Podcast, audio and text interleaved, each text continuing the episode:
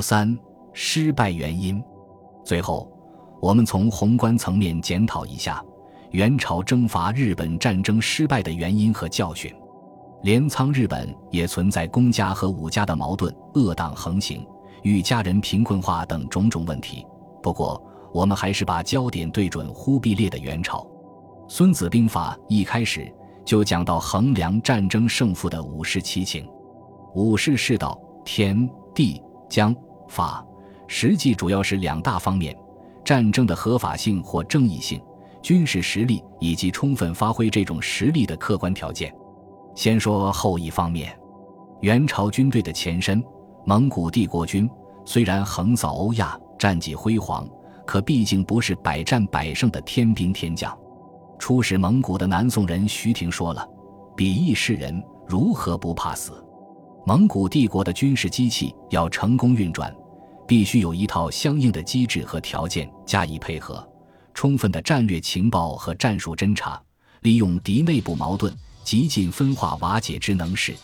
徐廷说：“蒙古军打仗，哪怕是小分队，也必先发旌旗，四散而出。”登高跳远，身少一二百里间，言卜居者，行者一身左右前后之虚实，广阔绵长的战线，便于大军团侧翼迂回，纵深突破。也就是英国战史学家利德尔·哈特对蒙古军赞不绝口的间接路线战略。温和的气候条件和平坦的陆地，便于骑兵冲突机动。元朝军队出征东亚和南亚。因为无法克服恶劣的气候和地理条件，蒙古军马亦不能施其技，就和传统中原王朝的军队处于同一起跑线上，表现平庸。迅速吸收、转化被征服地域的先进军事技术、人力和物资资源，投入新的战争。正牌蒙古军人数不多，但收编了大量被征服民族的军队。新兴的元朝水军，震撼襄阳的西域炮。嘉禾两岸部署马步、亦以炮弩的三面攻击法等等，都是蒙古人吸收转化军事技术的典范。前面的讲述表明，在两次东征日本的战争中，以上四个基本条件一个都没发挥作用。再来看到，狭义理解倒是民心向背，广义理解倒是大义名分，是合法性。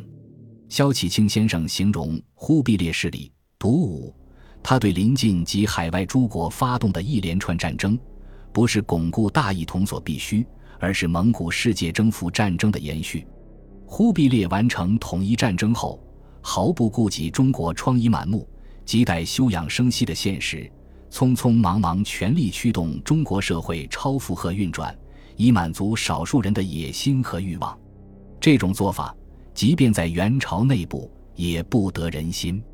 许衡。王盘、赵良弼等人劝阻在前，香威、昂吉尔、崔玉、刘轩、魏初、申屠志远等人剑指在后。他们的看法可以代表很大一部分进入统治集团的知识精英的反对立场。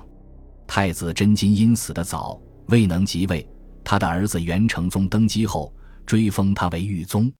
翰林慈臣撰写的策文列举了真金的三件主要政绩。有米兵日本，广先皇柔远之人，可见就连忽必烈一手培养的接班人也看不过去。遗憾的是，元史对此一字不提。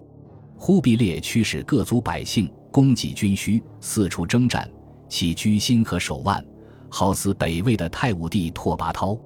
太武帝围攻南朝要塞时，写信给对方守将说：“我派来攻城的敢死队。”都不是我大魏的鲜卑人，城东北是丁零与胡，南是氐羌，阁下请尽管杀。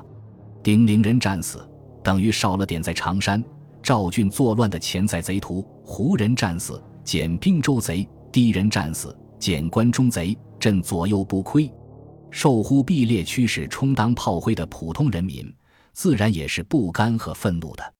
郑思肖就痛斥忽必烈的征日工程师。以枯江南民髓干，又行并互抽丁语，凶焰稍掩口静雅，致使闷闷病如骨。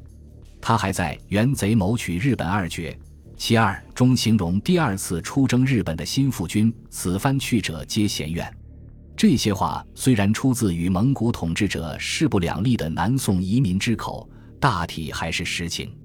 中国古代的先贤历来坚持，战争的合法性必然决定战争的胜负。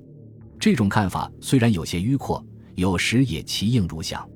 西汉的魏相有五兵论，救乱诛暴，谓之一兵，兵役者亡；敌加于己，不得已而起者，谓之应兵，兵应者胜。争恨小故，不忍愤怒者，谓之愤兵；兵愤者败。利人土地或宝者，谓之贪兵；兵贪者破。是国家之大，尽民人之众，与见危于敌者，谓之骄兵；兵骄者灭。忽必烈两次东征日本，从道义上说，即使奋兵贪兵，也是骄兵，早就被传统战争哲学判了死刑。我们再想想他手下一干将帅居于猜忌，互相掣肘，还有那一败而馁、远遁千里的糜烂军纪，只好说忽必烈的征日战争，再到天地将法武相上分数全都不及格，就算没有神锋，他的赢面又有多大？